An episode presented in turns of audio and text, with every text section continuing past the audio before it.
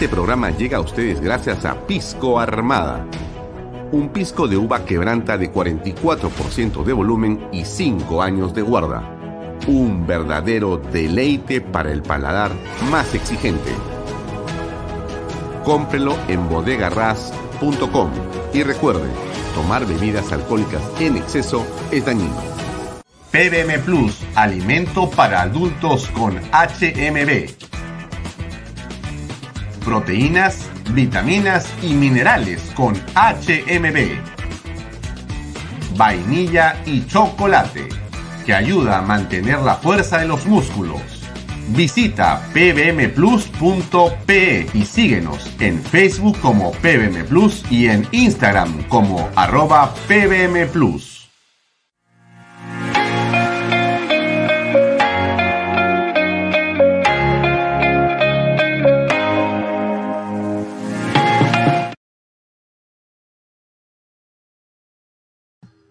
Ahora sí. Ya, ya, estamos conectados. ¿Qué tal amigos? ¿Cómo están? Muy buenas tardes, noches. Son las 6 y 29. Hoy día es lunes 11 de julio del 2022.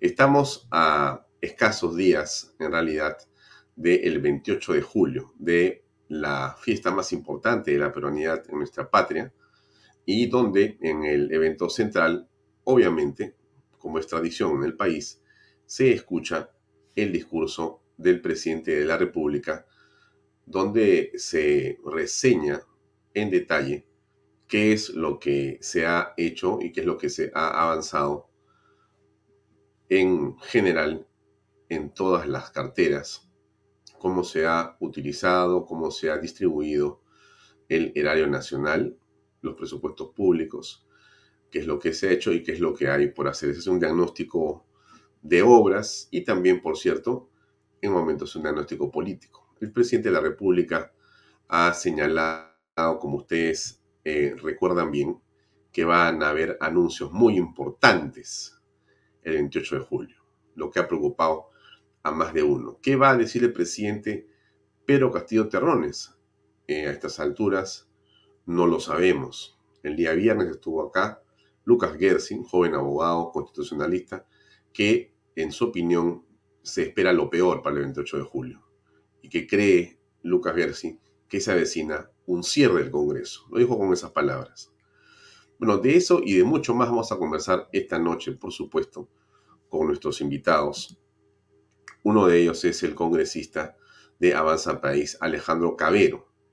Con él comentaremos lo que ha dicho el, doctor Lucas Gersi, pero también lo que está ocurriendo en este momento en el Congreso con la bicameralidad con la reelección, con lo que eh, podría ser este importante eh, avance en la forma en que los peruanos podemos elegir y ser representados.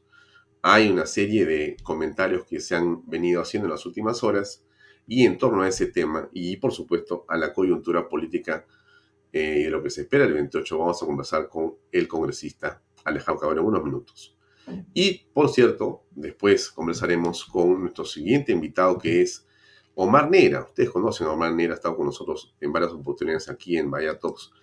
Por las razones que obviamente a todos nos preocupan, es en realidad, ¿usamos o no usamos mascarillas? ¿Nos las ponemos en la calle? ¿Sí o no? ¿La policía nos puede detener o no nos puede detener? En realidad, esto se ha convertido en simplemente una suma de confusiones de, digamos, dichos que en el propio gobierno surgen de manera contradictoria, de forma tal que nosotros estamos como ciudadanos mirando a un lado y a otro lado sin saber a quién le hacemos caso. Y obviamente, la policía, la autoridad tampoco sabe qué hacer. Entonces, es parte justamente del caos nacional, esto que pasa con las mascarillas. Si te pueden pedir mascarillas, si es un tema de voluntad eh, propia, si te pueden o no exigir la vacuna para entrar a un lugar. Y cada eh, local hoy día tiene su propio protocolo. Hay unos que ni te miran, otros que te dicen ponte una, otros que te dicen ponte dos mascarillas si no, no entras, otros te dicen ponte dos, muéstrame las tres o hasta las cuatro vacunas, en fin, ya no sabes tú realmente qué está ocurriendo. Mientras tanto, los contagios suben, pero las muertes o los decesos, entiendo yo, por eso viene el doctor Humanera para comentarlo, van disminuyendo cada vez más, gracias a Dios realmente. En fin, eh, y frente a ese tema, lo que se, eh, digamos, especula, no se especula, creo que la palabra no es buena, lo que se ha comprobado es que los presupuestos para estos temas están en realidad en una cantidad ínfima. O sea, no se ha gastado lo que se necesita ni lo que se ha dispuesto. No me extraña después de las cosas que estamos viendo en el país. Ahora, bien, eso es lo que viene ahora como, digamos, dos entrevistas muy importantes en un momento más. Pero hablemos de otras cosas en el programa mientras vamos conversando sobre la coyuntura política. Y tiene que ver con otro tema que ha ocurrido y que usted lo ha visto porque está dentro de ambiente nacional de las últimas, eh, digamos, días o semanas, ¿no es cierto? Pero de las últimos, a ver, es este asunto de que ahora Castillo, según lo que revelan los audios del señor Samir Villaverde, ha recibido 50 mil soles de los 100 mil que se le dio a Silva, ¿no es cierto? El ministro Juan Silva, que es uno de sus principales eh, colaboradores, o ha sido, es un hombre que eh, es conocido de él de años, como también ha sido eh, Bruno Pacheco y, en fin, como son los sobrinos y el entorno presidencial lleno de gente de chota. Bueno, todo este asunto Ahora eh, aparece un audio donde se les indica al presidente recibiendo 50 mil soles de 12 mil que se le entregaron como una coima, como un adelanto por parte de Samir Villaverde a Juan Silva. Bueno, eso es lo que dice ese audio que aparentemente ya es un audio eh, parte de los famosos audios que tiene Samir Villaverde que supuestamente sale en las próximas horas. Bueno, todo esto por supuesto agrega más bulla agrega más desazón y más desesperanza a muchísima gente. Creo que todos estamos, sinceramente, a estas alturas hartos de lo que pasa en el país. Hartos. Estamos eh, con la paciencia en el límite. No porque en realidad ocurran estas cosas, sino porque ocurren sin ningún tipo de control y sin ninguna eh, expresión de vergüenza de los autores, sino más bien en un afán entre todos ellos de taparse unos con otros. Entonces, cada fin de semana, por no decir durante cada semana, uno se sienta en la televisión o lee los periódicos y cada día es peor, porque escuchas lo que hace la señora Dina Boluarte, lo que hace el ministro X que va a salir, lo que dice el señor Aníbal Torres, lo que dice el presidente de la República lo que hace el ministro ahora de Defensa, que se va con los aviones supuestamente con la familia, con algunas personas de su familia, sin autorización, para lo cual, por supuesto, ha abierto investigación la Fiscalía. En general, lo que les quiero decir es el ánimo de, digamos, caos y desorden es generalizado en el país. Existe un ánimo muy negativo. Llegamos a esta 201 años de independencia, este 2022, con un ánimo y con un país en un, digamos, en efervescencia de caos, en efervescencia de preocupación y de desesperanza, frente adicionalmente a una crisis económica que no hace sino poner los pelos de punta a todos los peruanos. Creo que nadie está exento de lo que pasa en la patria en este momento. Entonces, se los digo eso porque el ánimo en general en el país, por lo que todos observamos, tiene razones sobradas para estar alterado. No estamos llegando a un momento en la historia donde eh, tenemos éxitos de los cuales abrazarnos entre todos los peruanos. No estamos frente a una situación de optimismo. Estamos frente a una situación de preocupación profunda. Que, por cierto, muchos creemos que falta todavía un poco más de oscuridad para llegar a la luz, sí. Déjeme que sonría un poquito para no darle tanto este tono tétrico a mi comentario. Pero en general sí, pues es así, ¿no? Quizá falta todavía oscurecerse un poco más la noche para lograr encontrar finalmente la luz. Pero esto es lo que pasa en el país, ¿no? Eh, lo que dijo el abogado del señor Samir Villaverde, el señor eh, Rodríguez, es que apenas se han conocido menos del 20% de los audios entregados por Samir Villaverde. En realidad hay una gran cantidad de material y contenido, como usted sabe, porque lo hemos conversado acá en varias oportunidades. Este señor no solamente tenía celulares que generaban archivos que él tiene en su poder y los ha entregado, digamos, eh, con bastante generosidad a las personas que eh, pensaban que era simplemente un aparato generosamente eh, donado, entregado, prestado por Samuel Villaverde, una cortesía realmente muy caballeresca. No era así. En realidad, esos celulares eran no otra cosa que una forma de tener información para extorsionar después a estas personas. Y le servía a él como seguro de vida. Sino, ¿cómo se explica lo que está ocurriendo ahora? ¿Para qué se graba? se graba para tenerlo como elemento de presión o de extorsión o de salvataje, depende de cómo lo quieras mirar. Y entonces en esa virtud el señor Samir Villaverde no solamente tenía micrófonos en los celulares, en los carros, en las casas, en los lapiceros, en los anillos, en los anteojos, en los relojes, en los ternos, en las camisas, en los zapatos. O sea, este hombre que, digamos, tiene una foja de servicios conocida, tenía también una empresa de seguridad, como usted sabe. Y su especialidad era solamente jugar con estas cosas, ¿no? Tenía todos los juguetes encima de su mesa y los usaba según la operación de seguridad que estaba en ese momento dirigiendo. Y en este caso, no tuvo mejor idea que grabar todo lo que pasaba alrededor.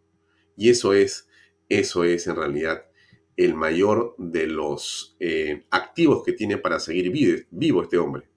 Si no fuera por eso, hace rato se lo hubieran, digamos, desaparecido, ¿no?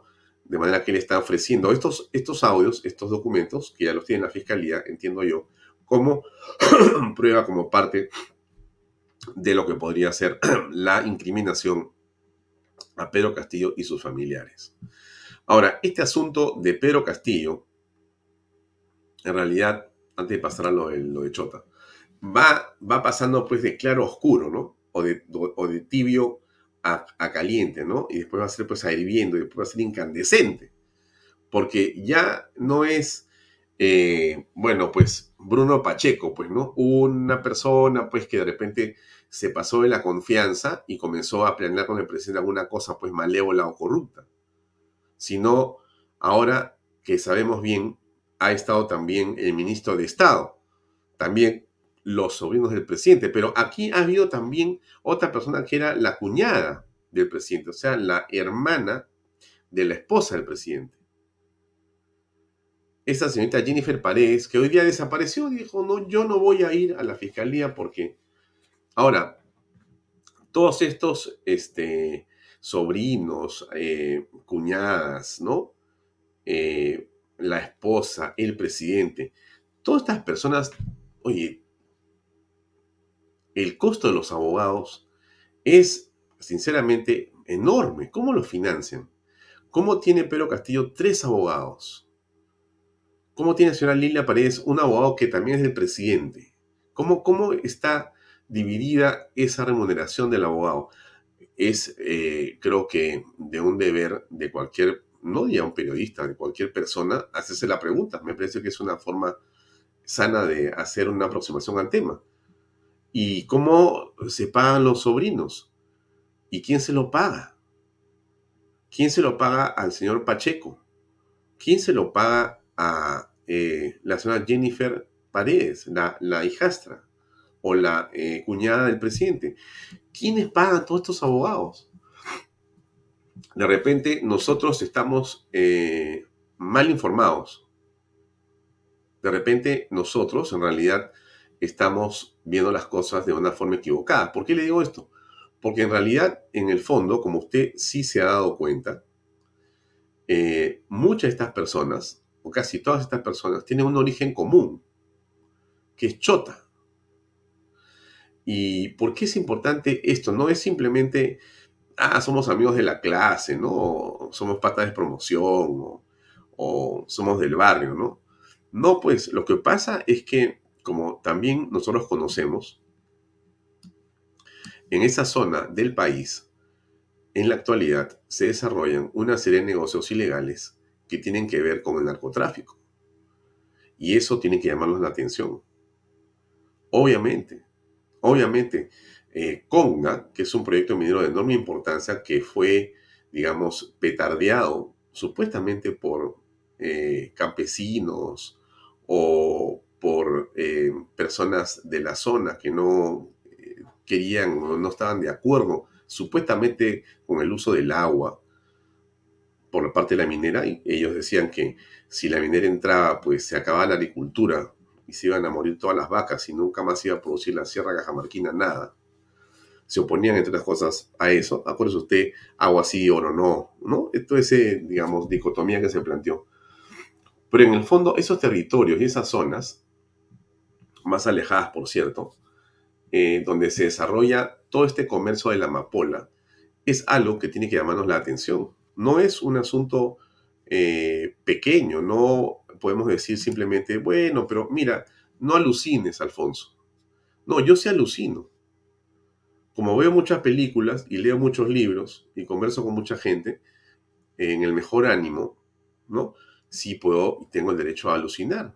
Por último, no le hago daño a nadie alucinando. Y yo sí considero que hay un riesgo enorme frente a una serie de áreas en el Perú que están en este momento casi eh, liberadas, una de las cuales, casi secreta o clandestina, es la zona de Cajamarca, donde los eh, eh, espacios para la amapola surgen y se multiplican aparentemente sin control, pero yo creo que que un perfecto control más bien.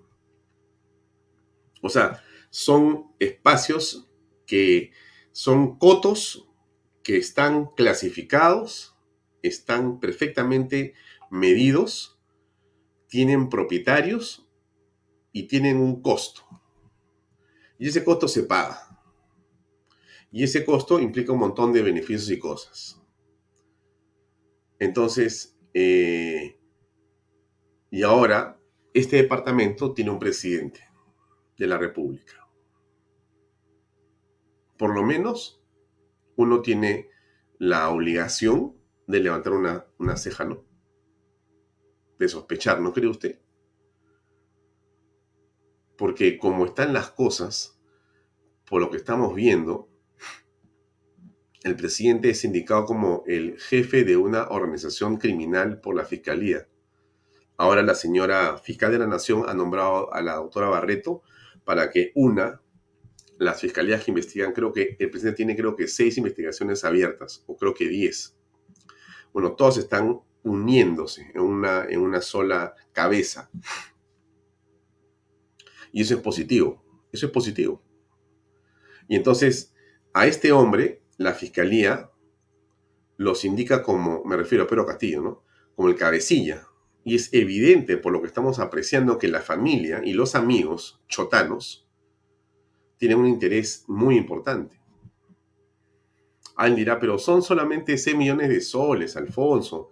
En realidad, los amigos, este señor Espinosa, la constructora, Jennifer, en realidad no es mucha plata. Piensa en que una hora puede costar 60, 600 millones. ¿Qué cosas son 6 millones? No es nada. Todavía no le han pagado ni siquiera el 100%. O sea, están pues jugando, ¿no?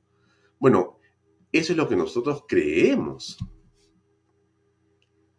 Eso es lo que la prensa ha logrado hasta este momento averiguar, pero buscándola, pues, o sea, ustedes se dan cuenta, ¿no? Por algo, no es en vano que el presidente rechaza de manera y de plano cualquier vinculación con los medios de comunicación. El presidente no quiere hablar con los medios de comunicación. El presidente no quiere saber nada de periodistas que se acerquen a preguntar nada de nada de nada. El presidente no deslinda ni, eh, ni llama de ninguna forma a que se pongan a derecho ni los sobrinos, ni la eh, señorita eh, hijastra o cuñada, que sospechamos realmente porque somos muy mal pensados, que va a ser la siguiente fugada. No le dice nada a su ex ministro, que es su compañero y su amigo entrañable, porque son maestros juntos, una historia en común. Lo han nombrado siete meses ministro de Estado. El señor desaparece y el presidente no dice una palabra al respecto. Bruno Pacheco, el hombre que es su mano derecha, que casi vivía con él en Palacio de Gobierno durante meses, desaparece. El presidente no dice una palabra. Eso no puede ser una muestra de inocencia. Eso no es un síntoma de un hombre que dice la verdad. Y frente a eso, el discurso del presidente permanente, continuo, diario, es de que él no tiene ninguna responsabilidad en nada, que él no tiene las uñas, ni meterá las manos, ni las garras en nada del Estado, y que más bien todo lo que puede estar pasando ocurriendo es básicamente invención de un pequeño grupo que perdió las elecciones. Ahora resulta que ha perdido las elecciones hasta la República. Hasta ATV ha perdido las elecciones. Porque yo hasta ellos los veo ahora buscando al presidente para que diga dónde están las cosas. ¿Dónde está Jennifer? ¿Qué está pasando? Digo hasta porque, como ustedes saben, en la campaña ha habido de todo. Entonces, ahora uno aprecia que, no sé, pues ya quién perdió la elección acá. Es, es impresionante lo que pasa en el país. Y frente a esto, los ministros de Estado, sinceramente, son, bueno, de mi punto de vista, ¿no? Tienen una posición vergonzosa, ¿no? Vergonzosa, ¿no? No sé, tanto puede pesar un fajín, o sea, tan, tan, digamos, tanta, digamos, capacidad, tanto peso para que tengas que vivir arrodillado, ¿dónde está la dignidad de las personas? Es una cosa que a mí me, sorprende, ¿no? Eh, el ministro de Justicia acá ha dicho lo siguiente hace un ratito.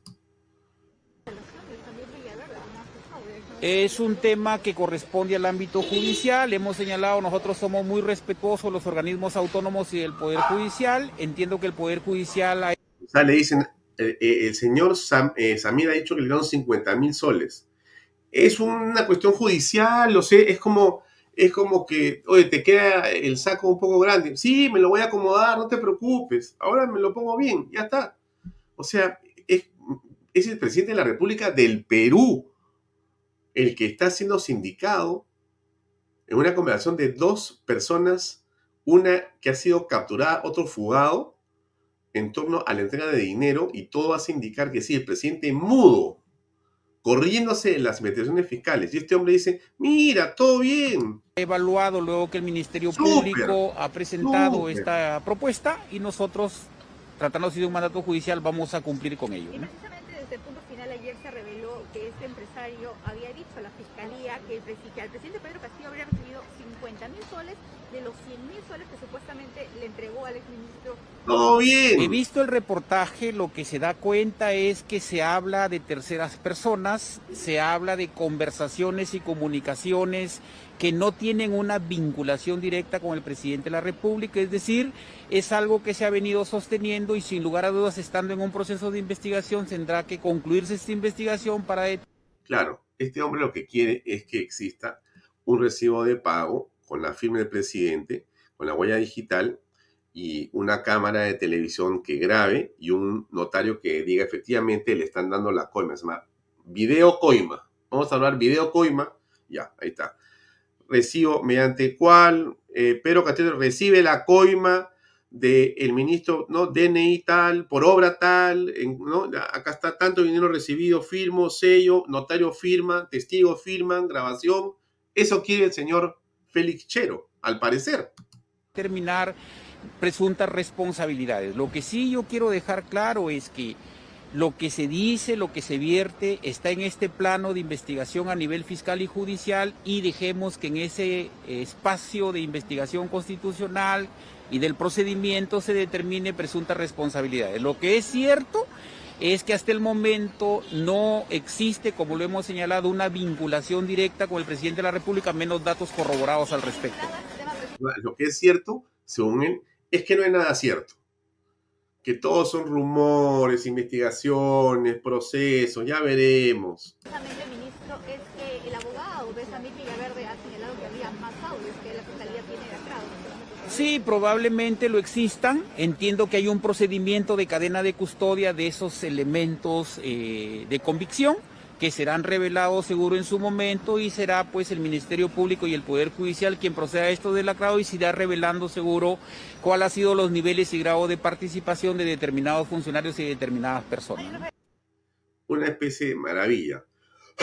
no, yo escucho acá a un hombre realmente muy, muy tranquilo, ¿no? Ministro de Justicia, que es el asesor jurídico del presidente de la República es el consultor, el asesor, el hombre que se encarga de marcar la pauta jurídica de las cosas que el presidente de la República hace o deja de hacer. El impacto, los efectos. Se supone que tú nombras de ministro de Justicia a un erudito en derecho para que te indique qué tienes que hacer. Y mucho cuidado con los papeles que firman, con los documentos que haces. El ministro de Justicia es central en la vida de un gabinete, pero central. Tiene tanta o más importancia que el secretario de la presidencia de la República. Para efectos políticos es fundamental. Este es el hombre que aparece casi como otro abogado del presidente. No, no pasa nada, tranquilo, sin investigar. Han dicho no, así, así estamos. Frente a esto, como ustedes saben, ya va a entrar mi invitado en unos minutos, no tengo mucho tiempo.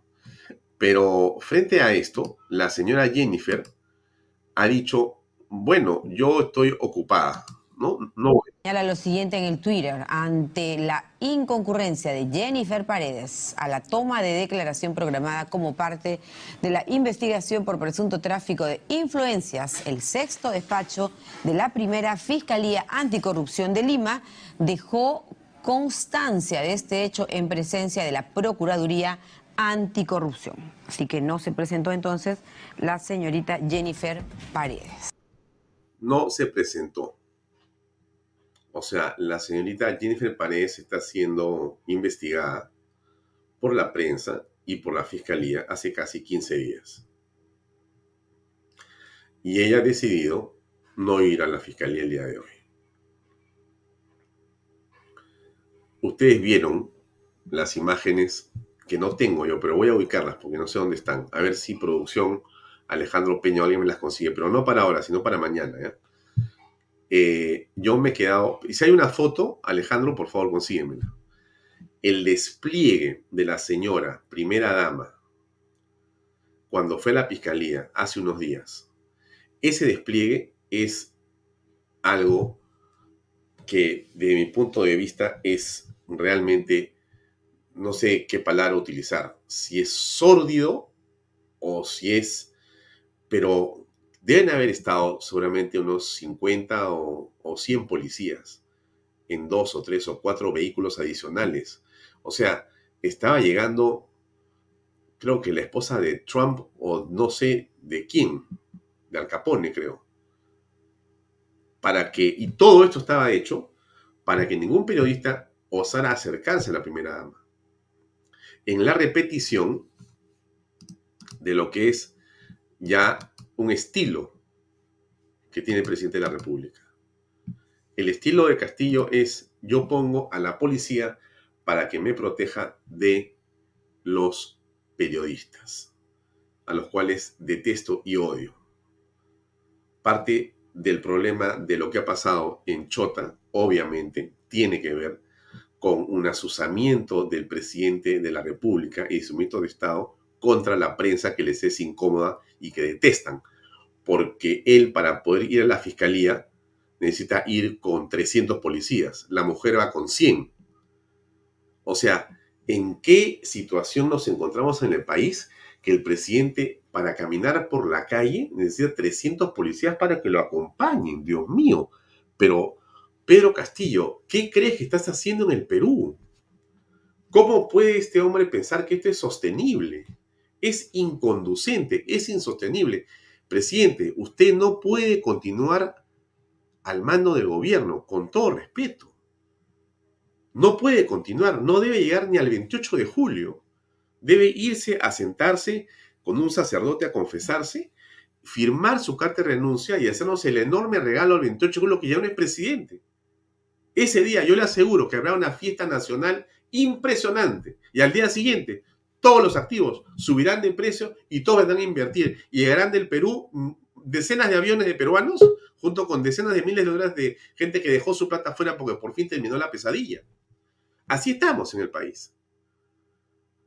Pero no, pero Castillo cree que puede tener un helipuerto al costado de la casa de sus padres para viajar en su helicóptero, porque es su helicóptero, su avión presidencial, él es su ministro de Estado. Ese es el nivel de gobierno en el que estamos en este momento. Es inconducente. Un gobierno así es no es una vergüenza solamente para el país, es que no tiene cómo, digamos, enlazarse a una propuesta política de gestión pública.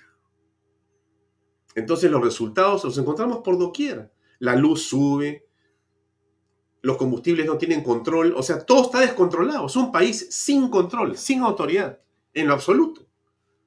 O sea, la patria ha sucumbido al manejo de un grupo de irresponsables, de corruptos y de ineptos.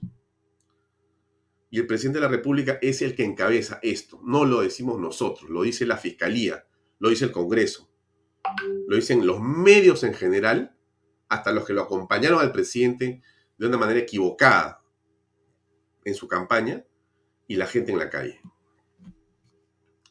Son las 18 horas con 59 minutos y vemos al congresista Alejandro Cabero que ya está por acá.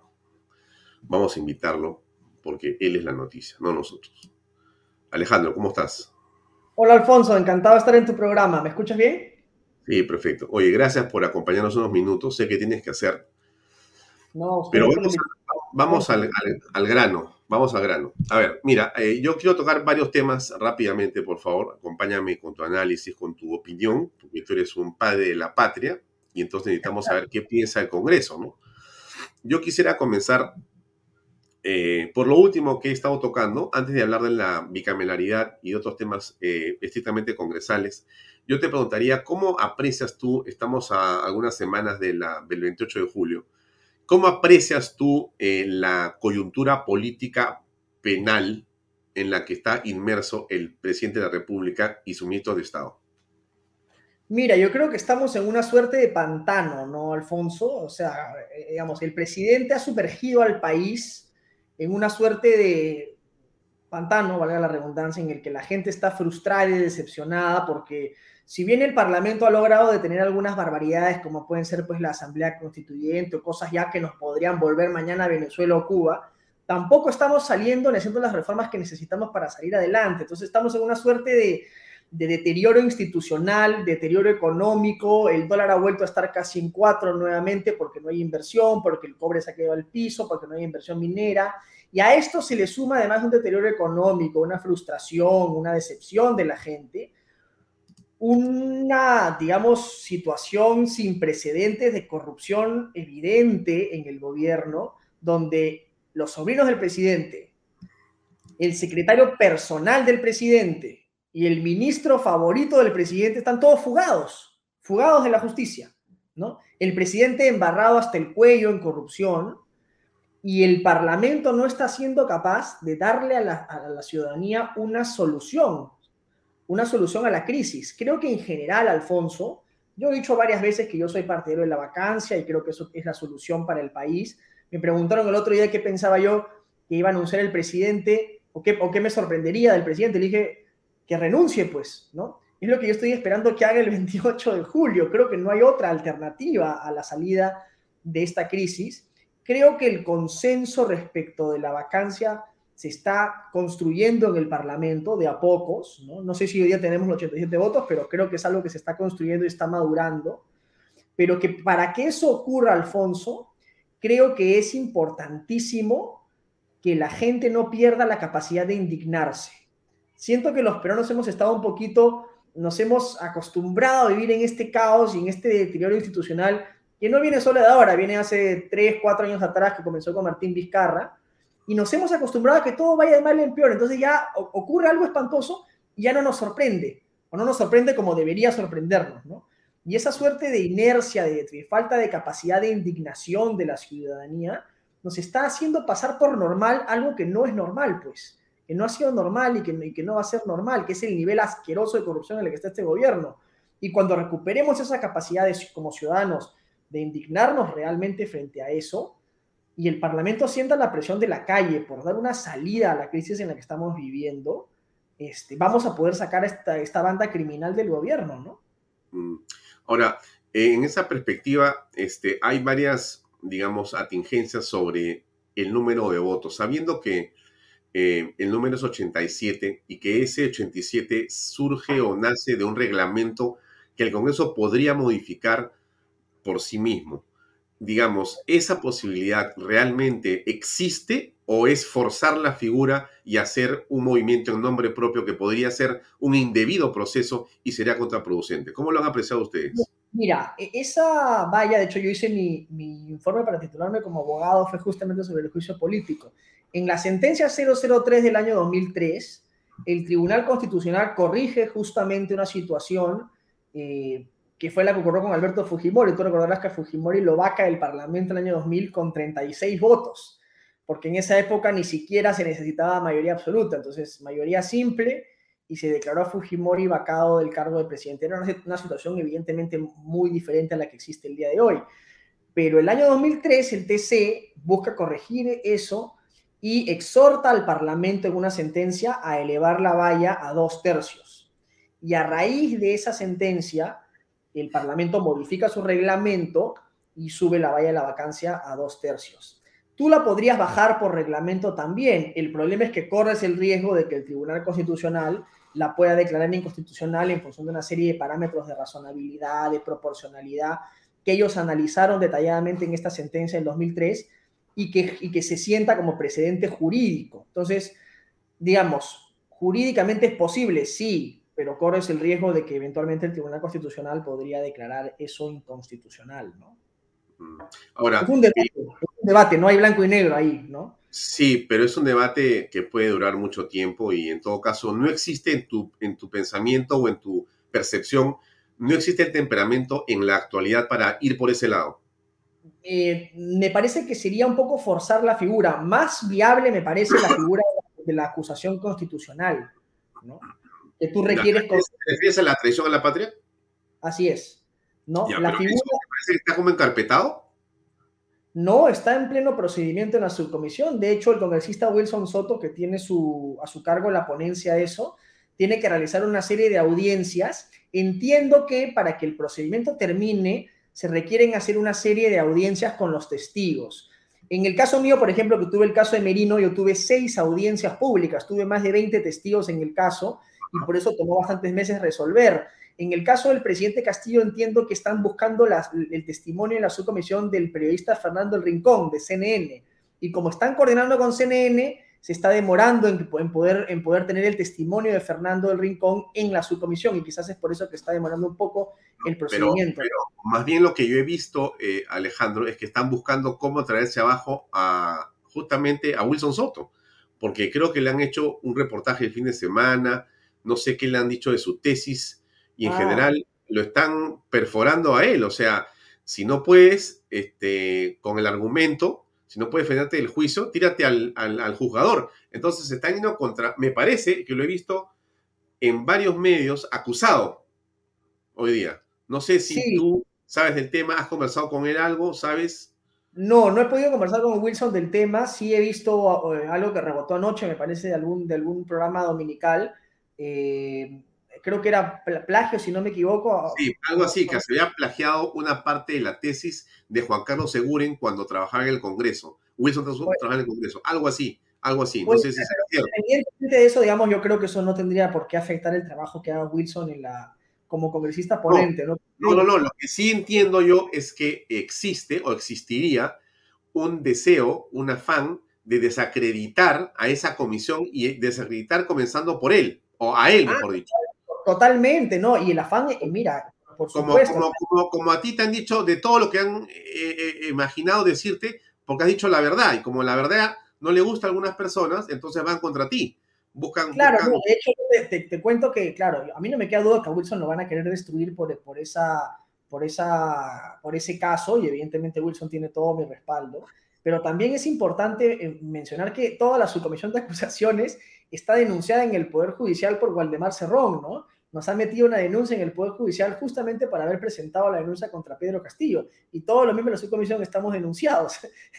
Entonces, hay un evidente intento por, por, frenar este, esta, esta denuncia porque es un camino perfectamente constitucional para sacar al presidente de la República por traición a la patria y tiene que eh, conseguir solamente 66 votos. Entonces, obviamente, la desesperación, como solamente hay cinco causales por las que tú puedes acusar a un presidente de la República eh, durante su mandato y una de ellas es traición a la patria, haber encontrado esto los ha puesto, pues, ¿no? Los, está este, haciendo actuar de manera evidentemente desesperada, ¿no? Igual que Dina Boluarte Dina Boluarte es el mismo caso, ¿no? O sea, es un caso clarísimo.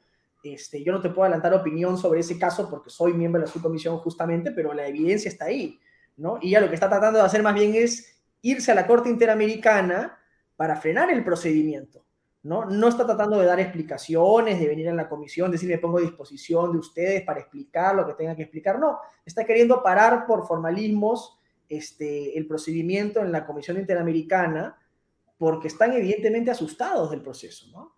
Mm. Pero todo esto, eh, eh, hasta donde lo comentas, eh, Alejandro, da la impresión de que tiene para varios meses en realidad, porque no creemos que el caso de la traición a la patria vaya a ser antes de unos seis meses, por lo menos, para tomar una decisión. No, yo te diría, no sé si seis meses, creo que no, porque mira, el caso mío, que fue un caso bien largo y bien grande, contigo más de 25 testigos, duró menos de seis meses, duró tres, cuatro meses. O sea, yo creo que este caso ya está avanzado, es más pequeño. Yo creo que en un par de meses. Como te digo, en el caso de Castillo, yo sé que se está demorando porque no están pudiendo conseguir el testimonio de Fernando el Rincón desde CNN, que entiendo que es la razón por la que el proceso se está demorando quizás un poco más de lo debido, ¿no? Pero apenas se tenga eso, es, un proceso más sencillo y menos complejo, ¿no? Ya. El caso de Dina Boluarte, yo sentiría que no avanza, no lo vemos en todo caso, porque no lo vemos en el debate, no lo vemos en los medios, o sea, eso se planteó hace varias semanas y ahí quedó, más bien, ella sí, más bien con bastante diligencia, ha iniciado un proceso afuera, ¿no? En el extranjero, ante la Comisión Interamericana de los Derechos Humanos, o ante la Corte, para decir que el Estado abusa en su posición en, general. ¿Cómo ves esto? Mira, el caso de Dina, nosotros lo aprobamos hace la semana anterior lo aprobamos en la comisión permanente, que no había, no había sesionado hace bastante tiempo. La comisión permanente era una de las cosas que nosotros le reclamábamos a la, a la presidenta que sesionara la comisión, porque nosotros ya habíamos aprobado en la subcomisión el informe de calificación de la denuncia de Dina Boluarte, que la declaró procedente. ¿no? A raíz de eso, ese informe se debe aprobar en la comisión permanente y ahora ha regresado a la subcomisión. Lo que tiene que hacer la subcomisión ahora es eh, nombrar a un congresista ponente, como hizo en el caso de Wilson Soto para el presidente Castillo, nombrar un congresista ponente y este congresista llevar a cabo las audiencias, etcétera, ¿no? Quizás el caso de Dina está menos avanzado que el de Castillo, eso sin lugar a dudas, porque ni siquiera tiene ponente todavía, ¿no? Mm, entonces, lo de Dina también va a demorar.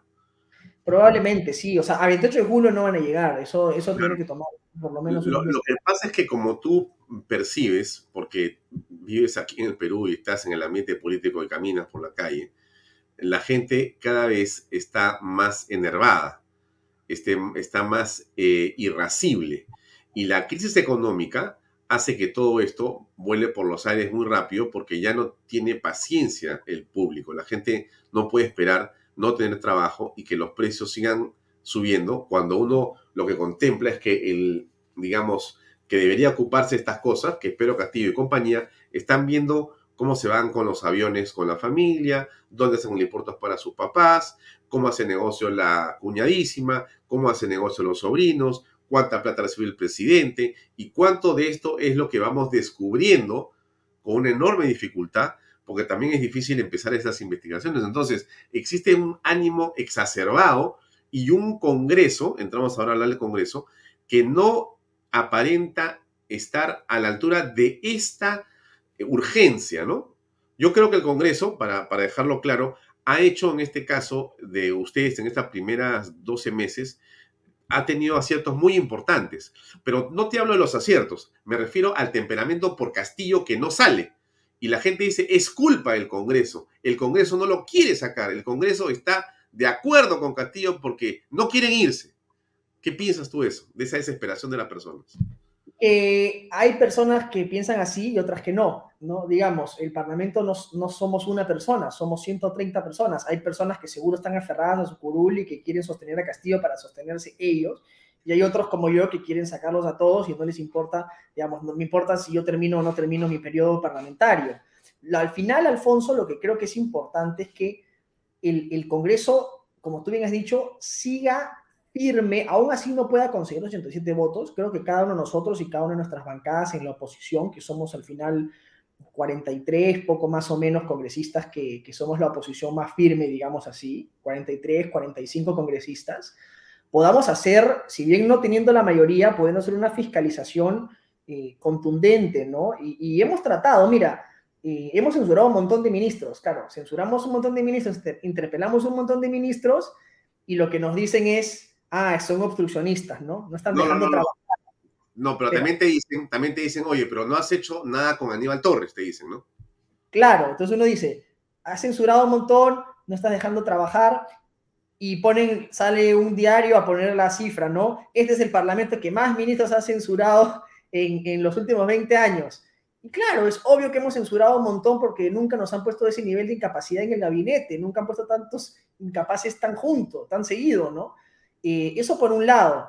Y lo otro es porque también creo que en el Parlamento, Alfonso, estamos llegando también a un, poquito a, pensar que ya de nada sirve cambiar ministros a esas alturas. O sea, tú cambias un ministro impresentable y te ponen otro peor o igual. Son como los zombies. Tú sacas a uno y hay 50 haciendo cola ahí esperando para entrar al gabinete. O sea, ya hay conciencia y eso también, digamos, haber tenido tantas censuras y procesos interpelatorios también nos ayuda a los parlamentarios a formar conciencia de que el problema evidentemente ya no es pues el, ministro, el problema es Pedro Castillo, es que hay que, hay que, hay que arreglar el, de dónde viene el problema, no hay que cortarle el problema de raíz. Y eso también, digamos, es parte de, ¿no? ¿Qué te garantiza que tú saques mañana al, al, al loquito de Aníbal Torres y, este, y pongas a Bermejo, ¿no? O pongas a, sabe Dios quién, a, este, al ministro del Ambiente o al, al, otro, al ministro de Cultura o cualquier otro, ¿no? Nada te va a garantizar que, realmente, digamos, este, el, gobierno eh, mejore. Y más bien, lo que hace es que ellos se victimizan y, van a los consejos centralizados y dicen que el Congreso no nos deja trabajar, miren cómo nos censuran, tararín, tararán, ¿no? Y más bien yo sí creo, Alfonso, que el Parlamento, si bien, como te digo, con, digamos, con, continúe con su labor de fiscalización contundente y de oposición firme, los 45 que somos hasta este momento los firmes, firmes, este hagamos también algunas reformas de fondo que son importantes, porque si mañana hay elecciones adelantadas, tenemos que ir de todas maneras en mejores reglas y en mejores condiciones para que no vuelva a pasar la barbaridad que, ha pasado ahora con Pedro Castillo. Siendo la bicameralidad, creo yo, una de las más importantes para tener un mejor, un mejor Congreso en el futuro, para tener mejores leyes, etcétera, etcétera. ¿no? Mañana probablemente vamos a ver este tema de derogar el decreto de tercerización, o sea, varias cosas que estamos también frenando de barbaridades que hace el gobierno y que el Parlamento tiene que estar enmendando constantemente. ¿no? Entonces, todo, eso también va sumando, ¿no? Sí, ahora eh, pasemos a hablar un minuto sobre la bicameralidad. ¿No? Eh, algunos medios han criticado al Congreso por el hecho de que, según esos medios, eh, se, pensaba eh, que se incorporaban algunas reglas de manera que se pudiera inhabilitar o sacar a los miembros de la Jornada de Elecciones. ¿En qué estado se encuentra en realidad este, este, este proceso en este momento? de la bicameralidad? A ver, mira, yo sí eh, se lo dije a, a Pati Juárez también en el debate y se lo he dicho a varios de mis colegas. Yo sí creo que lo más sano en, este asunto de la bicameralidad es tratar solo la bicameralidad. ¿no? Creo que la reforma tendría que venir solamente con lo que es estrictamente la creación de las dos cámaras y sus competencias. ¿no? Hay algunas otras cosas que evidentemente se han incluido, como por ejemplo aumentar a tres cuestiones de confianza las necesarias para disolver la futura Cámara de Diputados, o por ejemplo, este, incluir el antejuicio político al jefe de la OMPE o, a los miembros del Jurado Nacional de Elecciones, ¿no? Cosas que yo creo todas efectivamente importantes, en las que yo seguramente estaría a favor, pero que no creo que, son el, el, momento ni el tiempo para incluir, ¿no? Yo trataría solo la bicameralía y yo soy partidario de dejar eso para otra discusión. Si tú me preguntas si deben incluirse el antejuicio para ellos, sí, y creo que hasta les conviene, porque de hecho, Alfonso, el antejuicio político es una prerrogativa, una suerte de privilegio, si quieres verlo así, que tienen solo ciertos altos funcionarios del Estado y que impiden que el Ministerio Público pueda abrirte proceso por delitos de función hasta cinco años después de que has cesado en tu cargo. Es una suerte de protección, es una suerte de inmunidad, o sea, en realidad este, al, revés, ¿no? Es, digamos, es algo, es algo hasta mejor para ellos, ¿no? No sé por qué más bien piensan que los quieren acusar, al contrario, el, el antejuicio político está en el artículo 99 es una prerrogativa que solo tienen ciertos altos funcionarios del Estado y que más bien en vez de una cosa mala es bastante mejor, ¿no? Bueno, entonces, la bicameralidad en este momento representa eh, una manera en la que se puede mejorar la calidad de las leyes, es lo que dice el argumento general. Mira por, una razón, mira, por una razón muy simple, ¿no? Porque yo como veo la bicameralidad, me dicen, oye, pero tú eres liberal, ¿cómo estás a favor de la bicameralidad? Si eso es más, más plata, más burocracia. Y yo digo, mira, el principio más importante del liberalismo es controlar el poder, ¿no? Cuando tú tienes un poder que se ejerce de manera absoluta, tú lo divides, ¿no? Si la gente se queja todo el día de que el Congreso abusa supuestamente de sus mayorías, ¿no? Hace leyes express sin mucho debate y las aprueba rápido, aprobamos cosas a las 3 de la mañana, etcétera, ¿no? ¿Qué mejor manera de dividir el poder del Parlamento en dos cámaras para darle tiempo a la reflexión? Yo recuerdo que el otro día me comentaba una persona, una lista político bastante mayor que yo, que vivió la, la época de la estatización de la banca, ¿no? Y de hecho en la Cámara de Diputados se aprobó la estatización de la banca, y cuando eso y luego cuando iba a llegar al Senado, como demoró y tomó tiempo, la opinión pública se pudo manifestar y eso nunca se llegó a materializar, ¿no?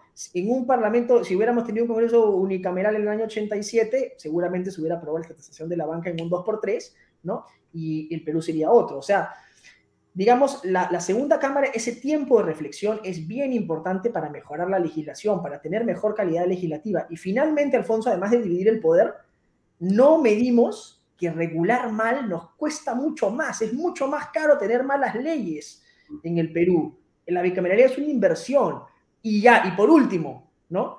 Dato adicional, el Parlamento del año 90, el Parlamento bicameral del año 90, era muchísimo más barato que el Parlamento unicameral que tenemos hoy día, que te cuesta casi 800 millones de soles y tiene más de 4.500 trabajadores, ¿no? O sea, el Parlamento hoy es mucho más caro de lo que era en el año 90 y cuando era bicameral. O sea, no tendría por qué necesariamente significar un mayor costo, ¿no? Y los beneficios sí creo que son eh, evidentes, ¿no? Mm. Nos hacen una pregunta muy concreta y es, ¿cómo eh, crees tú que se puede garantizar el proceso electoral que ya comenzó y que se va a dar en octubre con, digamos, eh, las autoridades electorales del sistema tal y como están ahora, que vienen de un proceso que ha sido tan cuestionado por una parte importante de la opinión pública y de los medios?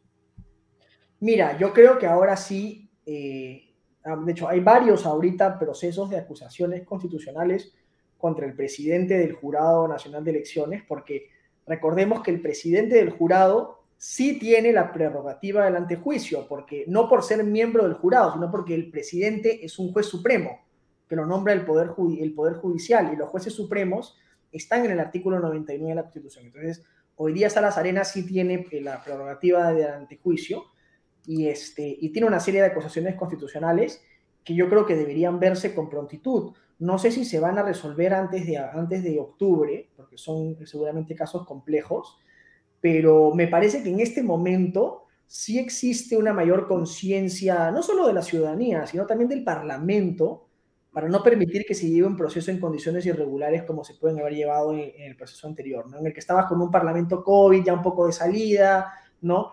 Eh, no había realmente nadie poniendo el ojo a los organismos electorales, como sí creo que está hoy día no solo el Congreso, sino también la opinión pública. Entonces, va a ser muy importante el rol de vigilancia y ahora, evidentemente, de organización también, que tengan los, los partidos políticos para tener personeros, pues, y no dejarse este, ver la cara eh, a última hora, ¿no? Mm, o sea, ¿tú crees que hay una esperanza de que en realidad en octubre tengamos un proceso electoralmente limpio? No sé si esperanza, pero sí creo que la gente va a estar más alerta. Y va a ser, en todo caso, si quieren hacernos trafa, va a ser más difícil. Y va, y va a haber mucho más control y va a haber mucho más este, posibilidad de la ciudadanía de, estar vigilante, ¿no? Que eso creo que finalmente eh, va a poder, no sé si controlar lo que se quiera hacer, pero sí va a ser más difícil en todo caso. Ya. Este eh, tema que tiene que ver con eh, esto que hemos tocado de manera, digamos, tangencial, ¿no? Que es el que se vayan todos. Este proceso que se inicia con la propuesta, estos jóvenes que se supone son de ningún partido político y que quieren llevar esta iniciativa de manera prístina e impecable, ¿no? Eh, ¿Qué opinión te merece? Sí, dos cosas. Yo siempre he dicho, Alfonso, que estoy absolutamente a favor de que nos vayamos todos, siempre y cuando hagamos antes una reforma política seria, que no nos debe tomar seis meses, no nos, debería tomar más, y dejar las, dejar las reglas claras, convocar un proceso de transición, un gobierno de transición, digamos, sacar a Dina y a Pedro, convocar un gobierno de transición del Parlamento y dejar la casa ordenada para el siguiente que venga. Yo he dicho eso siempre, reforma política y gobierno de transición del Congreso son las dos cosas que tienen que ocurrir para convocar elecciones sin ningún temor, y con, sin ningún temor y con, las, y con las reglas ya y la casa saneada y ordenada. Sobre lo de la propuesta, que a mí me parece muy interesante, es que los morados siguen pensando que ellos pueden agarrarnos a todos de tontos, ¿no? Que no nos vamos a dar cuenta que todos han estado pues con sus carteles morados, que son la novia de un ex congresista, que el otro está militante en el partido morado. O sea, creen que somos idiotas, perdóname la expresión, pero creen que no nos vamos a dar cuenta, creen que vamos a, ellos van a decir que son ciudadanos pues independientes, ¿no? Y lo otro es que ellos además siguen sobreestimando el papel electoral que tienen los morados. O sea, en el mejor momento de los morados, cuando postuló Alberto de Belaúnde, entró Daniel Olivares en las elecciones complementarias ¿no? de 2020, que ellos salían pues de haberse opuesto a los 73 fujimoristas, ¿no? y los morados eran la política decente, etcétera, todo lo que se en la boca, a pesar de que se han opuesto y han boicoteado la bicameralidad, hablando tanto de institucionalidad, pero en su mejor momento sacaron 8 o 9 congresistas. O sea, ellos realmente piensan que si van a elecciones generales, ellos tienen alguna posibilidad de tener más de 8 o 9 congresistas. O sea, realmente los caviares nunca han sido electoralmente rentables. Los caviares siempre se han trepado en el gobierno de alguien más. Se treparon en el gobierno de Humala, se treparon en el gobierno de PPK, se treparon en el gobierno de Vizcarra. Ellos no son electoralmente rentables. No sé por qué siguen viviendo ese sueño. Este, ¿no? Si eso, ya todo el mundo sabe que eso no es así. Y, lo van a volver a, demostrar. Yo quiero ver cómo va a ir su candidato en las elecciones municipales de Lima, cuántas alcaldías van a ganar. O sea, yo sinceramente creo que ellos están sobreestimando su capacidad eh, terriblemente y dañando en el camino este, la poca institucionalidad que todavía hay en el Perú. ¿no? Mm.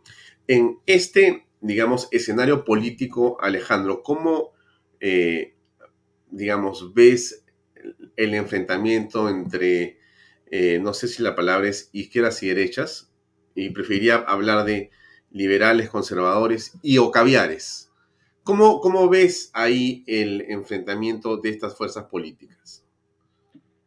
Yo creo que los caviares están un poco en crisis ahorita, porque ellos pensaron que podían treparse al gobierno de Pedro Castillo y se han quedado un poco en el aire. Y están desesperados porque se han quedado sin soga ni, ni, nada, o sea, están un poco entre la, no son tampoco de derecha, tampoco se han podido plegar a la izquierda, están un poco en el limbo, ¿no? y, en ese, y, en ese camino están tratando de dinamitar todo, todo lo que van encontrando, como tienen apoyo mediático, tienen medios de comunicación, periodistas, están tratando de reiniciar la máquina, ¿no? Este, como te digo, sobreestimando tremendamente su capacidad. No tienen un proyecto país, eh, me parece. Me parece que en todo caso la izquierda, siendo mucho más radical y mucho más este, feroz, tiene, más claro un proyecto de país que, los caviares. ¿no? Los caviares tienen más bien un proyecto de... Ellos hablan mucho de institucionalidad, pero lo único que han hecho es desinstitucionalizar el Perú, destruir las pocas instituciones que existían en el Perú. ¿no? Este, ellos, eso es lo que han hecho los caviares. Y, y, la derecha, bueno, la derecha también tampoco está unida. El problema de la derecha es que liberales y conservadores no, este, estamos divididos, tenemos que estar más juntos. Eh, y creo que también le falta mucho más debate ideológico a la derecha y a los partidos políticos en general, ¿no? Creo que los partidos políticos no necesariamente siempre debaten en función de ideas, sino en función de personas, y eso también es un, problema, ¿no? Me parece que la izquierda es más ideológica, mientras que la derecha es más personalista, y eso creo que debería empezar a cambiar, porque si queremos fortalecer la derecha, tenemos que fortalecer las ideas de la derecha y dar, dar finalmente la batalla cultural, eh, así como la da muy bien la izquierda. Y hemos nosotros dejado, pues, que todas las facultades pues, de ciencias sociales, ¿no? Todas las, este, las artes, la cultura, el cine, todo eso pensamos que eso son cosas pues de hippies que no sirven para nada, ¿no? Y, y, lo ha llenado la izquierda, ¿no? Y, y, nos están ganando la batalla cultural de una manera terrible, ¿no? Y hemos dejado prácticamente vacío esos espacios y como, como decía un profesor mío de izquierda en la universidad, este, la política es como la física, todo vacío se llena, ¿no? Y eso lo hemos dejado. Mm, ahora, en esta, eh, digamos, situación en la que nos encontramos, algunos dicen, mira, el enemigo es Pedro Castillo y eh, mm, habría que aliarse con los caviares para poder vencer a Pedro Castillo. ¿Tú piensas eso? Mira, yo creo que yo le daría la bienvenida a todo el que quiera sumarse a luchar contra Pedro Castillo, el comunismo, la izquierda, todos son bienvenidos. Pero a mí me parece que los caviares están haciendo el juego al gobierno. Yo no veo a los caviares sinceramente tratando de, destruir el gobierno. Creo que se están tratando de crear una suerte de presión para ver cómo se trepan ellos al carro, ¿no? Si pueden treparse con Dina Boluarte o si pueden presionarlo para... Eso como una pregunta, ¿tú los ves detrás de Dina Boluarte? Es que a mí lo que me han dicho, yo no sé, porque no estoy cerca de Dina Boluarte, pero lo que yo he escuchado es que ellos están esperando que sea Dina Boluarte para treparse al carro con Dina Boluarte, porque es en su accionar.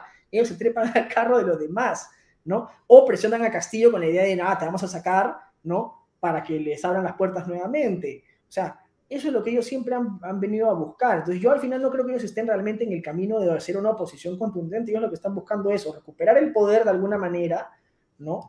Eh, o serle de tontos útiles. ¿no? Destruir las poquitas cosas o boicotear las, las poquitas cosas que nos podrían abrir la puerta que realmente cambien las cosas, ¿no? Como la bicameralidad, por ejemplo, que me pareció un despropósito el boicot que hizo el Partido Morado con la congresista Paredes el otro día en el Pleno, que para mí fue pues evidente, ¿no? O sea, las pocas cosas que tenemos que hacer precisamente para reiniciar el sistema y para poder tener un nuevo comienzo, las boicotean de esa manera. Entonces yo no veo otra, digamos, no, no, no veo otra razón, me explico.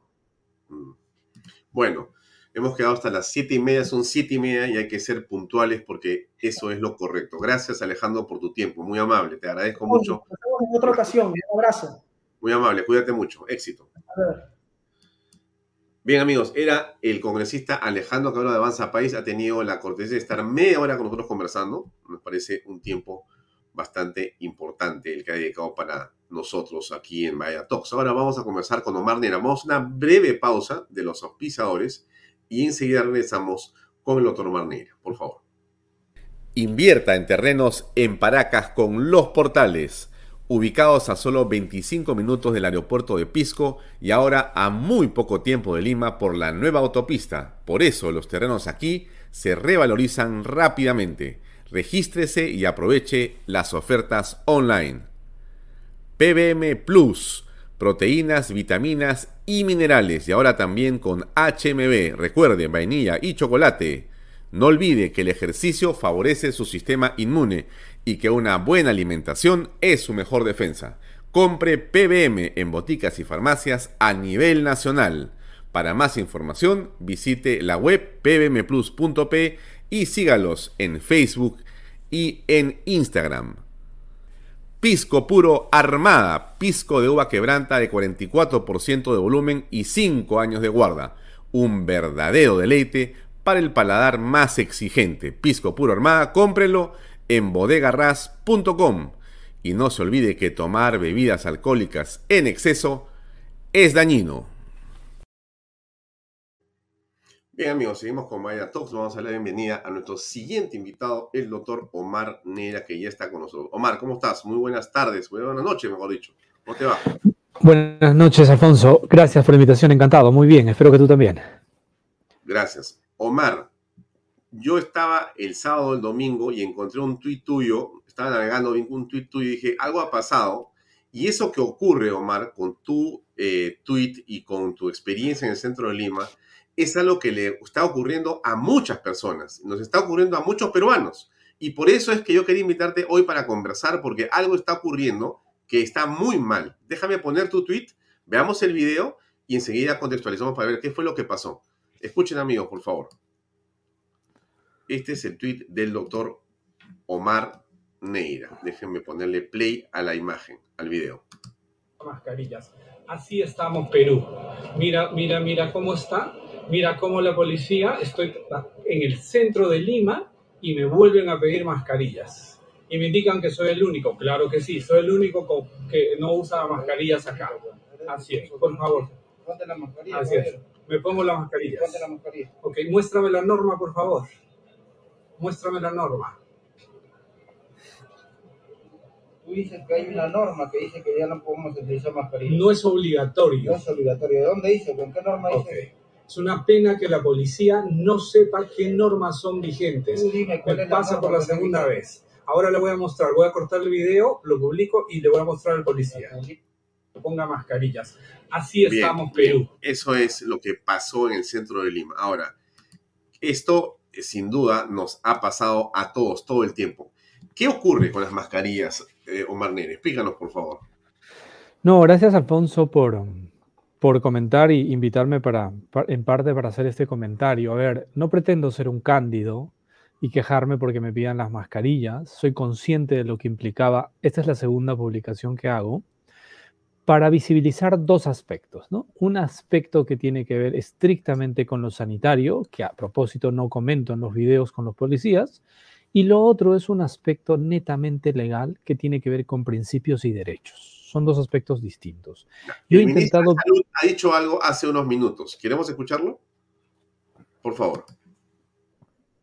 Sabemos y tenemos conocimiento en relación que el uso de las mascarillas es en lugares con conglomeración en campos abiertos. Así como nos encontramos en este momento, todas las personas que tienen que estar usando mascarillas, no en lugares abiertos donde sea una persona individual y esté abierto, ahí no.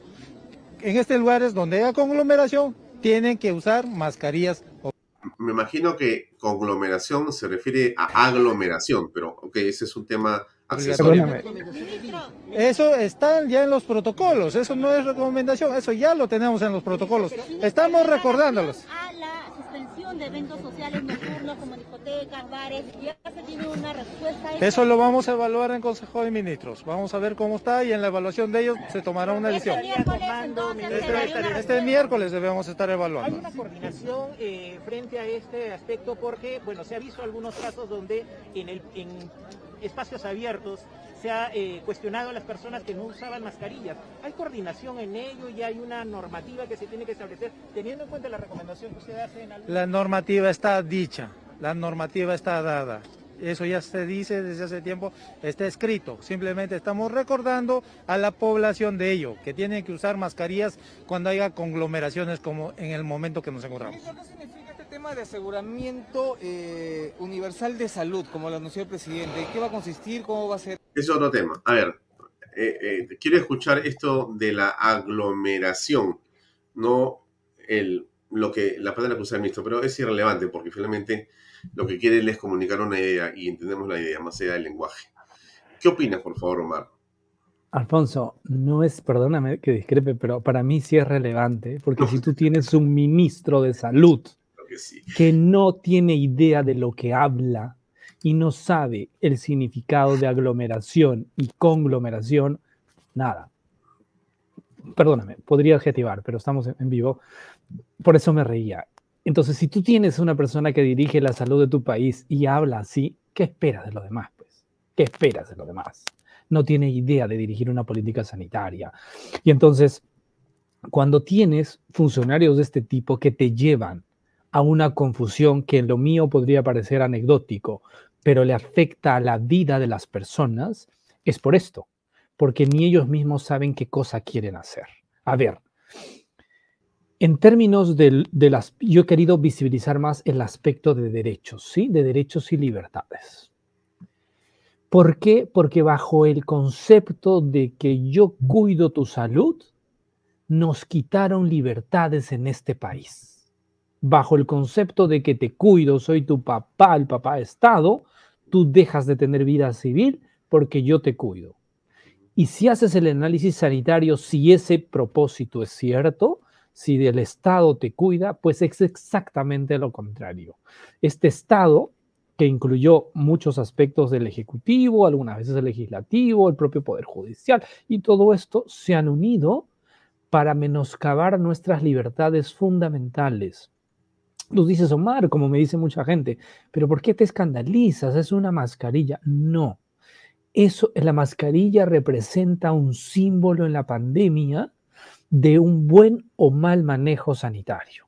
Entonces la pregunta es, porque tiene que ver no solo con mascarillas, es pruebas rápidas, caretas, oxígeno, todo eso representa, Arturo, realmente, Alfonso, perdón, todo eso representa la mascarilla y por eso es mi reclamo de decirle a la población, no permitas que un Estado que representa a este ministro ignorante que, confunde conglomerados con aglomerados, pretenda imponer y dejarte a ti como que te protege y porque no es así. Hace dos años y medio reclamamos por pruebas rápidas, luego reclamábamos por oxígeno, luego reclamábamos por vacunas. En este país nosotros reclamamos por vacunas, cuando, el gobierno de Sagasti no tenía idea qué hacer con las vacunas. Estábamos en febrero y no teníamos vacunas, esa es la verdad. Entonces, cuando tienes ese tipo de consideraciones, tú lo que tratas es, yo soy responsable, yo sé que el video iba a ser muy bien visto, en cantidad, perdón, de decir, oye, peruano, date cuenta que esto no es normal. Y más allá de quienes están hoy en Ejecutivo, porque hoy no hay mucho que comentar, sabemos lo que está, me llama la atención que tenemos una sociedad anestesiada, hipnotizada, porque están sucediendo cosas como esto bajo el panorama sanitario que te quitan libertad. Entonces tú dirías, Omar, pero pues mejor una mascarilla al aire libre te protege más. La pregunta es, ¿acaso te contagias al aire libre? la evidencia es clarísima. ¿Acaso te contagias? Y entonces dame un minuto para profundizar mis conceptos sanitarios sobre la mascarilla. ¿Te habla alguien que usa 25 años mascarillas? ¿Te habla alguien que ha estado en los pisos UCI COVID durante la pandemia? ¿Te habla alguien que ha cargado algún cadáver COVID en esta pandemia de algún familiar dolorosamente y no se contagió? ¿Y sabes por qué? Porque usaba las mascarillas de forma adecuada y la mascarilla adecuada. Entonces tú dices, Omar, pero vas a ser incongruente en este momento. No. Una cosa es el uso sanitario de las mascarillas sanitarias, que son las N95, no KN, y otra cosa es la aplicación en la vida real de la, y la utilidad de las mascarillas en las personas. Y voy a empezar por algo muy básico. Si las mascarillas hubieran funcionado en este país donde fue obligatorio en todos los aspectos abiertos y cerrados durante dos años y medio, no se hubiera contagiado tanta gente, tal vez 90%, tantos fallecidos. Entonces, pero eso es anecdótico, eso es lo que tú crees, Omar. Correcto, es anecdótico, entonces no vamos a los estudios.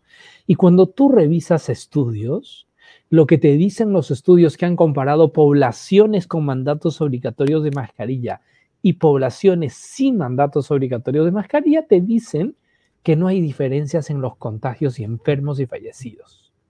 Te dicen estudios. Poblaciones, 300.000 por acá, 300.000 por acá y los comparan. ¿Y qué definen estos estudios observacionales? Dicen, uses o no uses la mascarilla, finalmente el impacto epidemiológico es el mismo. Y bajo, bajo ese concepto, tú dices, y entonces es útil y pareciera que no es útil en la aplicación de la vida real. Pero siguen siendo estudios observacionales y por eso mi reclamo. Existe un estudio que es el COL estándar, que son los estudios de corte aleatorizado, los famosos ECA. Es la pirámide de la investigación para comparar estas cosas. Y sí, hay estudios ECA sobre mascarillas que han demostrado, ya haciendo limpieza de, de sesgos, y dicen que en vida real, en la aplicación, sobre todo en tiempos de Omicron, las mascarillas en estos espacios comunitarios, no hablo de los sanitarios, no han tenido un impacto en, el contagio final. Entonces, ¿cómo aplicar? Pues muchas cosas que en laboratorios funcionan, parece que no funcionan en la vida real. Solo te decían como conceptos teóricos, si usaras 24 horas la mascarilla te proteges. ¿Por qué? Porque en tu familia son 4 o 5, alguno va a ir a algunas, una reunión, un restaurante, una y va a perder. Entonces, si no lo usas permanentemente, todos los integrantes de la familia, alguno se le va y se pierde, y esa es la aplicación de la vida real. Pregunta, ¿no? Eh, el primer ministro contradice al MINSA, dice que mascarilla en espacios abiertos es solo recomendación. El pasado 4 de julio, dice el titular del Ministerio de Salud, Jorge López, informó que el uso de mascarilla en espacios abiertos debería ser obligatorio a nivel nacional. Bueno, explíquenme por favor a quién le hacemos caso. Pues a ver, si vamos a, nivel de jerarquía, al Premier, definitivamente. Es el jefe del ministro de Salud. ¿Te parece que tiene razón?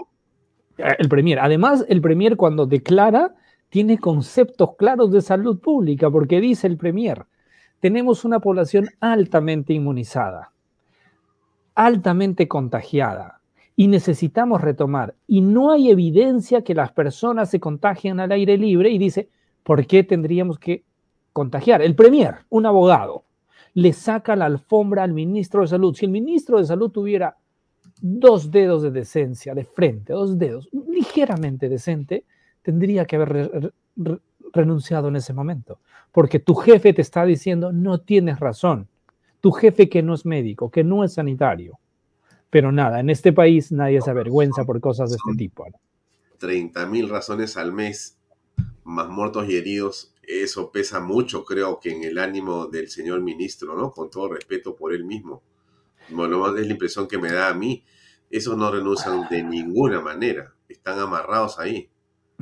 Bueno, pues eso, eso lo sabemos, pero en un país medianamente decente, un ministro de salud que sería un profesional íntegro, que supiera lo que significa que tu jefe te saque la alfombra en vivo y en directo en cadena, en televisión nacional, renuncias, te vas, porque te está diciendo, papito, no tienes la razón, así que no se hace lo que tú dices. Eso es lo que está diciendo el Premier claramente sí, yo tengo que aplaudir lo que dice el Premier, porque, a ver, no porque diga lo que yo digo, es lo que dice la ciencia a la que yo sigo. No pretendo tener la razón. Eh, Juan Carlos Sotor pregunta, o dice, afirma, ¿no? No hay ninguna norma de decreto o lo que sea respecto a este tema publicado en el peruano. Así es. Sencillo, pero, y voy a llamar, y pues, perdóname que te lo diga a ti, pero acá tiene mucho que ver la prensa. Muy bien. La prensa lo que ha hecho en ese momento es decir, mascarillas al aire libre, obligatorias, obligatorias. Siempre en todas las intervenciones que yo tuve, las intervenciones decía, ojo, no hay norma legal. Ojo, no hay norma legal, independiente del tema sanitario que hicimos otra pelea. No hay norma legal y nunca salió una norma legal porque funciona así el país. Pero nada, se hizo toda una corriente de información y hoy medio Perú cree que las mascarillas al espacio libre son obligatorias, porque no leyeron la segunda parte que fue la información del Premier.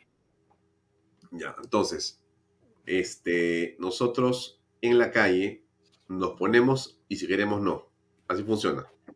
Lo que no, mira, hay gente que malinterpreta. Nosotros no estamos pidiendo que se obligue a retirar las mascarillas. No. Lo que estamos pidiendo es que no sea obligatorio. que quede en libertad. y cada uno medirá su riesgo. A ver, si yo tengo mi mamá de 85 años con sobrepeso, obviamente le diré, mamá, sal porque tienes que salir, pero anda con tu mascarilla a la calle porque eres personal de riesgo. Perdón, eres persona vulnerable. Mamá le diré, evita un restaurante, evita un supermercado, evita un transporte público porque son sitios donde hay mayor riesgo. Sí, pero se tratan de, decir que no sean obligatorios. ¿Y sabes por qué, Alfonso, no deben ser obligatorias las políticas sanitarias? Porque cuando las políticas sanitarias son obligatorias, la psiquis colectiva reacciona al contrario. Dice, me obligan porque algo no es bueno para mí. O sea, tú no entiendes la, la psiquis colectiva, entre comillas, funcionan al revés. ¿Tú sabes por qué las vacunas hoy son un bien obligatorio en muchos países, habiendo sido hace un año un bien tan preciado y todos matábamos? Porque comunicamos mal. Por eso, Financial Times anoche publicaba y decía, se están perdiendo mil millones de dosis de vacuna en este momento. ¿Sabes por qué? Porque fracasamos como salubristas. Y ahí los de salud fracasamos porque no supimos comunicar las bondades de las vacunas. Y lo que hicimos fue políticas coercitivas que funcionan en contra. Y no solo en COVID, y lo comentamos alguna vez contigo. Estamos bajando los niveles de vacunas en las otras enfermedades y van a venir otras epidemias por haber hecho coercitivas las políticas de salud. Cuando tú no y esto está documentado. Salió un editorial de gente de Harvard, Stanford, Oxford hace unas semanas y decía, el fracaso de las políticas coercitivas lo vamos a sentir y lo sabíamos siempre. ¿Qué hay que hacer en salud? Cambiar conductas. Siempre sabíamos que era así. Pero como eso es difícil y para un estado elefantiásico como el nuestro, no. Y cuando tienes un ministro que confunde aglomerados con conglomerados, pues nada, va a pasar que optas por lo fácil. Te meto la pistola y te digo, ponte la mascarilla, vacúnate y no te digo por qué. Y la gente sí entiende. Cuando no le digas por qué, poco a poco, y después de dos años y medio hay un desgaste a toda esta política y finalmente nadie hace caso, y este, vamos a vivir en un, en un este, digamos, eh, limbo de saber qué hacer y qué no hacer, y una parte de la población vive con miedos, y miedos muy fundados, ¿no? El ministro de Salud, Jorge López, al que hemos escuchado con el tema del conglomerado en vez de aglomeración, eh, lo que dice es que eh, estamos en una cuarta ola de COVID-19 y que el MINSA está evaluando suspender las fiestas patrias eh, y el desfile militar en general. ¿Qué piensas al respecto? A ver, eh, yo creo que después de dos años y medio necesitamos que la sociedad retome eh, sus actividades y su vida bajo los conceptos que estamos en tiempos de Omicron. Tiempos de Omicron significa alto contagio, ministro, significa alto contagio, pero bajísima enfermedad. Enferman los vulnerables. ¿Vale la pena seguir restringiendo a toda la sociedad porque no enferma? Y la respuesta es no. Y ahí, claro, hay conceptos teóricos, hay, hay, actividades sociales de muy alto riesgo, las discotecas, los restaurantes son de mayor riesgo, se aglomeran, este, y, sí, la gente se va a seguir contagiando, pero ya, a ver, si a la gente se vacunó, la gente se contagió, no enferma, pues nada, que tengan su vida y no pasa nada. Yo no voy a salir a defender el cierre de discotecas porque es una actividad no esencial. Lo comentamos, tú me invitaste la noche que salió la obligatoriedad de las vacunas y te dije, no estoy de acuerdo, salvo en las actividades no esenciales. Y ya, nada. No afecta si cierran las discotecas, Alfonso, no afecta la vida, pero sí hay que tener una vida social, ¿no? 28 de julio, no va a haber parada militar. A ver, ¿qué riesgo representa frente a todo lo demás que hace el gobierno? A ver, yo, pregunto lo siguiente, a ver, pregunto lo siguiente con un poco más de, lógica o preguntado, ¿no? La gente sale a marchar y están, eh, como sabemos, eh, todos juntos, eh, la gente eh, realiza una serie de actividades en, este momento, eh, en todas partes, sin máscaras, pero y en ambientes cerrados inclusive. Y entonces resulta que reunirse en la Avenida Peruanidad con distanciamiento social, eso también puede ser un foco de contagio. Entonces no va a haber 28 de julio con parada militar o 29 de julio con parada militar. ¿Eso es explicable? Teóricamente, sí, las aglomeraciones en espacios pequeños, inclusive en espacios abiertos, sí va a generar un riesgo mayor. de todas maneras, a ver, las marchas de noviembre del 20 generaron este contagio, evidentemente. Es correcto. Las marchas, porque sí hay, hay personas, no son las de mayor riesgo, pero ya, este gobierno pidió que se abriera el Estadio Nacional para ver los partidos de Perú. Son ellos los que pidieron al 100%. Hay que ser coherentes y no hay que ser hipócritas en esto. A ver, hay un riesgo así. A ver, si yo soy una persona vulnerable, pues no me voy a ir al desfile de fiestas patrias, pero el resto de la población sí, no es vulnerable. Ok, pueden marchar, pero son conceptos distintos. A ver, 2020 fue distinto, 2021 fue distinto y hoy 2022 es distinto. No quieren comprender que Omicron nos cambió la pandemia. Prácticamente estamos en una fase endémica, donde la enfermedad es muy baja, y hoy hay mucho más de muertos y enfermos por otras patologías que por la COVID-19.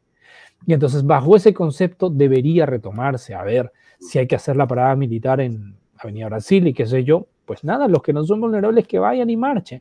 Pero acá hay que llamar la atención a algo. A ver, nuestros propios comandantes generales, tú los ves bien enmascarillados, ¿no? Con mascarillas de tela, las fotos. Entonces, nada, eh, poco podemos comentar sobre ello, ¿no? Entonces, ¿tú dirías que la política sanitaria del gobierno en relación a esto del COVID no es necesariamente acertada? La política sanitaria de este gobierno, del de Sagasti y el de Vizcarra, nunca fue basada en evidencia científica.